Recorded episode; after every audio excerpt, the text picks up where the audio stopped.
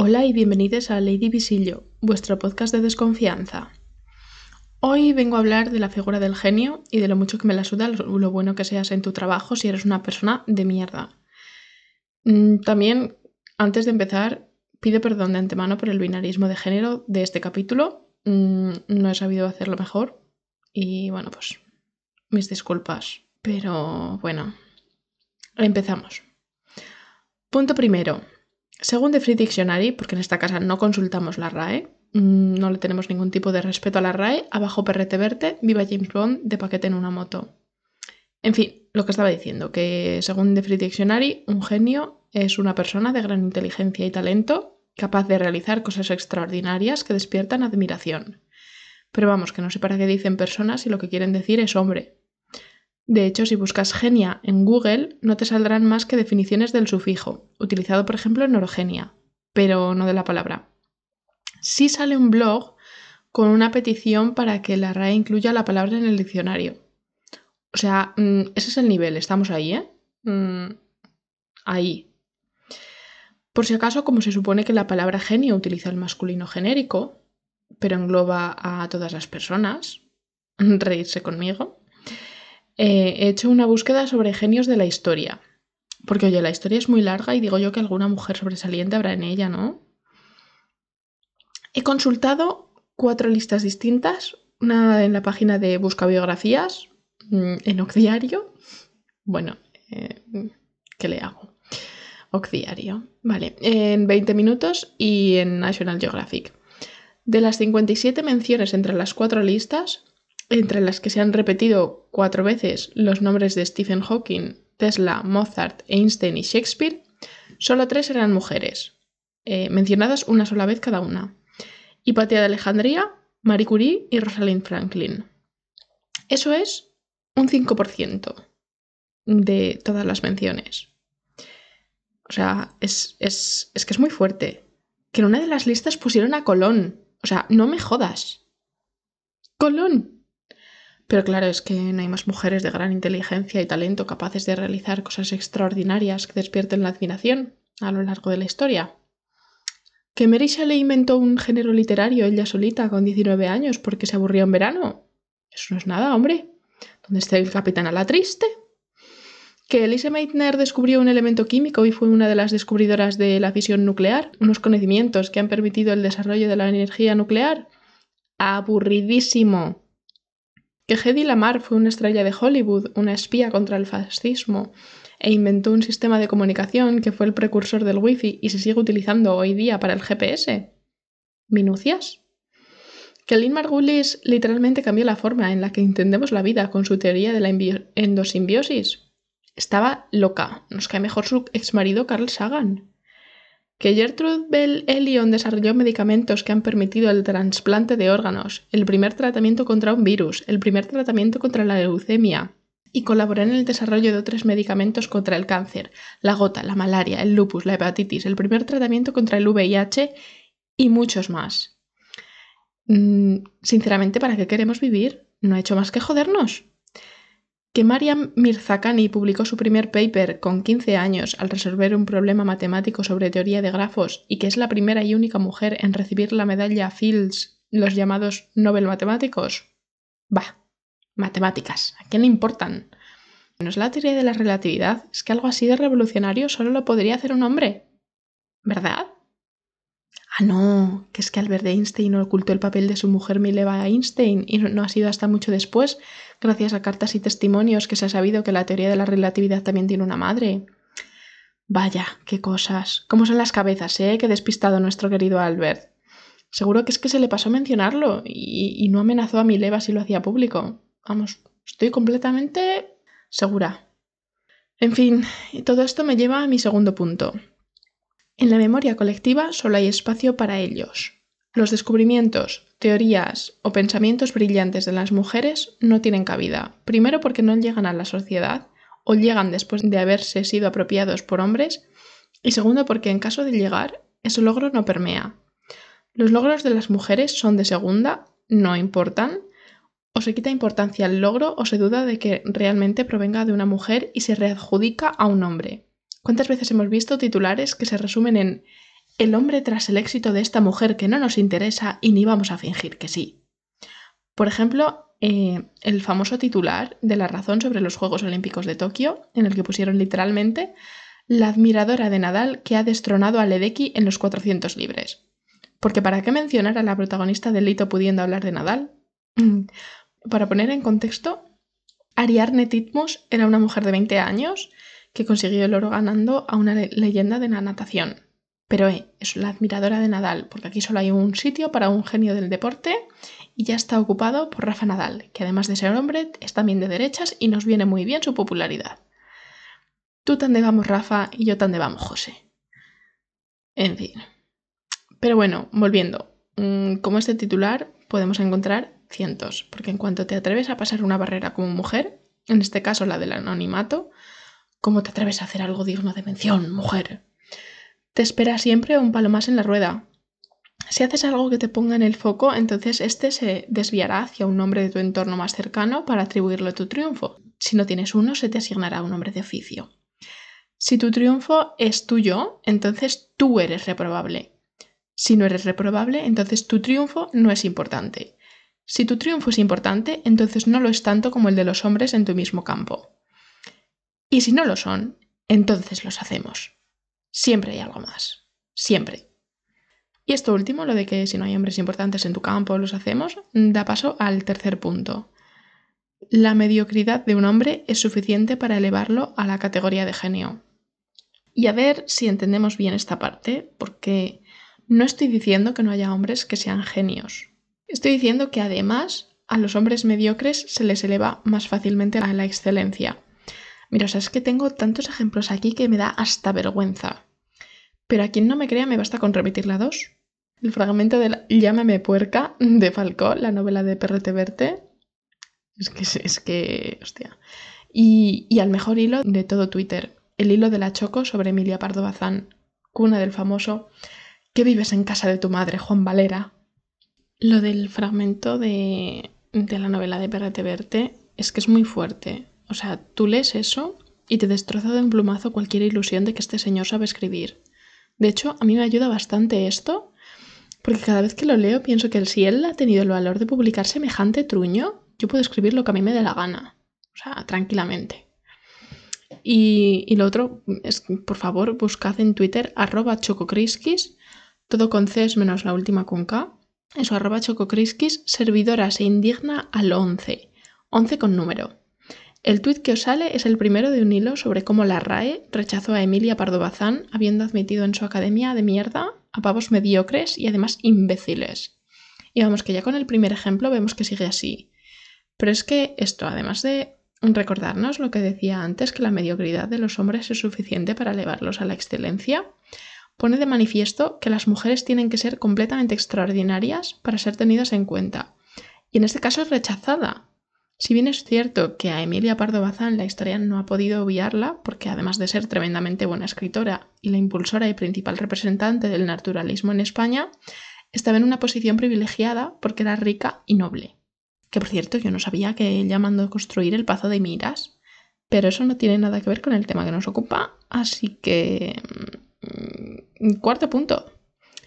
Otra razón por la que los genios siempre son ellos es porque, como decía antes, solo ellos hacen las cosas importantes, porque los trabajos feminizados o con enfoques femeninos nunca son considerados. Fíjate tú por dónde que no hay genios de los cuidados, oye. ¿Y qué géneros literarios están más denostados que la literatura romántica y la erótica? Mm, ninguno. Unos géneros en los que predominan los finales felices, mujeres siendo protagonistas, teniendo el foco de la acción y agencia sobre su vida, su sexualidad y sus deseos. A hombres hablando de sus sentimientos y escuchando a sus parejas sentimentales y o sexuales y atendiendo a sus necesidades. Eh, además, siguiendo con la literatura, la juvenil y la infantil son también súper denostadas, en parte por edadismo, porque niños y adolescentes, por favor, eso nada. Em, y en parte porque la mayoría de esos libros tienen mujeres como autoras. Y todo el mundo sabe que la literatura bien, la de verdad, la universal, es la de adultos por y para hombres. Pero es que volviendo a que los trabajos feminizados no son considerados, En caso de serlo, serán ellos quienes se eleven. Véase en trabajos como la cocina, la costura o la enseñanza. Nosotras somos las cocineras, ellos son chefs y hacen cocina de autor y ganan estrellas Michelin y hostias en vinagre. Nosotras somos costureras, ellos son diseñadores de moda y hacen alta costura y marcan tendencias. Probablemente la única diseñadora de alta costura que se os venga a la cabeza sea Coco Chanel, una nazi. Pero bueno, en fin, no saquemos conclusiones precipitadas tampoco, claro. Y bueno, en la enseñanza, tres cuartos de lo mismo. Nosotras somos maestras y ellos ganan los premios, se hacen coaches famosos y ganan capital social. En conclusión, los genios son genios porque son hombres, no porque sean genios. Y vamos ahora con la chicha, con el quinto punto. Las mujeres estamos constantemente sometidas al escrutinio y juicio de la sociedad, bajo una hipervigilancia en la que el más mínimo desvío de lo marcado como lo correcto, lo ortodoxo, te pone en el punto de mira y tiene una amplia gama de consecuencias. Ninguna buena. No hay margen de error para la equivocación, para la prueba, para cagarla como cualquier ser humano, aprender de ello y continuar. No, hija, no. Si una mujer se equivoca, no es porque es humana, es porque es mujer y no es profesional y es una persona horrible, por supuesto. Todo nuestro comportamiento debe entrar en unos márgenes estrechísimos definidos por el papel que se nos asigne. Así, por ejemplo, si tú estás denunciando que alguien te está acosando, has de comportarte como la perfecta víctima. Solo puedes decir lo mal que lo estás pasando y jamás de los jamases has de tener una postura confrontacional para que te creamos. Porque si no, pues no te creemos que le pregunten, por ejemplo, a Isabel Calderón, que se ha comido bien de ciberacoso. Isa, te quiero. Que por cierto, cada una de nosotras representa en todo momento a todas las mujeres, mientras que ellos tienen derecho a la individualidad. Pero bueno, ese es otro melón también. Volvamos a nuestro escrutinio. Decía que mientras que a nosotras se nos hipervigila, sin embargo, a ellos se les permite ser trozos de mierda porque son genios. Muchas comillas con lo de que son genios, pero se les permite. Lo de ser trozos de mierda, digo. ¿Cuántas veces hemos escuchado esa frase o derivados? O sea, especialmente en el mundo del entretenimiento. Uf, o sea, mm, muchísimas, muchísimas. Bueno, eh, en el mundo del entretenimiento o arte o lo que sea. Eh, y no pasa nada porque Picasso fuera un misógino, repugnante de mierda, porque era un genio. Y no pasa nada porque Dalí fuera un fascista que vendió a los que supuestamente eran sus amigos ante el régimen franquista, porque es que era un genio. Y tantos y tantos a lo largo de la historia y tantos que siguen vivos y coleando. Irse a la mierda, hombre, ya. O sea, es que... Me cabreo como una mona, joder. Me cabreo mucho. Me dan ganas de romper cosas. Me dan ganas de, de, de aplaudirle a la gente con una silla en la cara. En fin, uff. Bueno, punto 6. Nadie es imprescindible. Hay muchísimas personas con mucho talento ahí fuera. O sea, es que vamos a ver, somos muchísima peña en el planeta. Mucha gente. Eres sustituible. Y este es un mensaje para los mm, hombres ciseteros especialmente. No te creas el rey del mambo porque eres sustituible. Hay mucha gente que puede hacer tu trabajo igual de bien que tú, probablemente incluso mejor, y que además sean amables y buenos compañeros al mismo tiempo. Así que menos humitos, ¿eh? Mm, vamos a relajarnos, vamos a comportarnos como personas civilizadas y, bueno, como personas. Ya, o sea, ya está. Es que de verdad que no es tan difícil. Y creo que tener esto en cuenta es crucial y debería ser la norma. Que a la hora de contratar no sea simplemente mm, tú sabes hacer esto y listo, sino apostar y priorizar a las buenas personas. Y si no eres capaz de hacer tu trabajo sin ser una persona de mierda, entonces puerta. Porque realmente no hay razones para permitir a los hombres seguir en posiciones de poder cuando se sabe que son trozos de mierda, más allá de la complicidad para con la violencia que ejercen, y no solo contra las mujeres. Y con esto llegamos al séptimo y último punto, porque a lo mejor con esto hay quien hay alguien que dice ay, es que ahora no se puede decir nada, es que la cultura de la cancelación, es que libertad de expresión, es que mis padres son hermanos. Mm, bueno, en fin, cállese, señor Cuesta, cállese. Porque dejadme que os cuente un secreto. la cultura de la cancelación no existe. O bueno, más bien, sí existe, pero no es la que nos están intentando hacer creer que es. La cultura de la cancelación, la de verdad, lleva en marcha muchos años. Muchos. Porque todo lo que sea salirse del statu quo en cualquiera de sus ejes es y ha sido castigado. ¿Tengo que recordar acaso el, macartismo? Eh, o sin irnos tan lejos ni tan atrás, mismamente hace eh, mm, unos días una jueza ha retirado 32 libros de institutos públicos de Castellón por tener contenido LGTB. O sea, ¿qué cojones estamos diciendo? De que si cultura de la cancelación, que si libertad de expresión, que casualmente siempre es para los mismos solo. Eh, cállense ya, señores, señoros. Pero es que eh, esto que llaman cultura de la cancelación entonces, ¿qué es en realidad? pues somos gente sin poder ni agencia quejándonos públicamente en Twitter por las acciones reprobables de la gente. Sin más, o sea, es eso, es eso, ya está. Eh, es que claro, mucha libertad de expresión, pero si te digo que tu chiste racista no tiene ni puta gracia, pues la libertad de expresión ya no te gusta tanto, ¿eh? Mm, fíjate, ahora resulta que eso es censura. Mira, no, ni es censura, ni esas quejas tienen repercusiones reales en las vidas de los cancelados más allá de su ego herido.